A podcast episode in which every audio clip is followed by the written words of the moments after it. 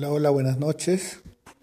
Una vez más con ustedes para hacer algunas indicaciones del cómo utilizar Anchor en la elaboración de podcast.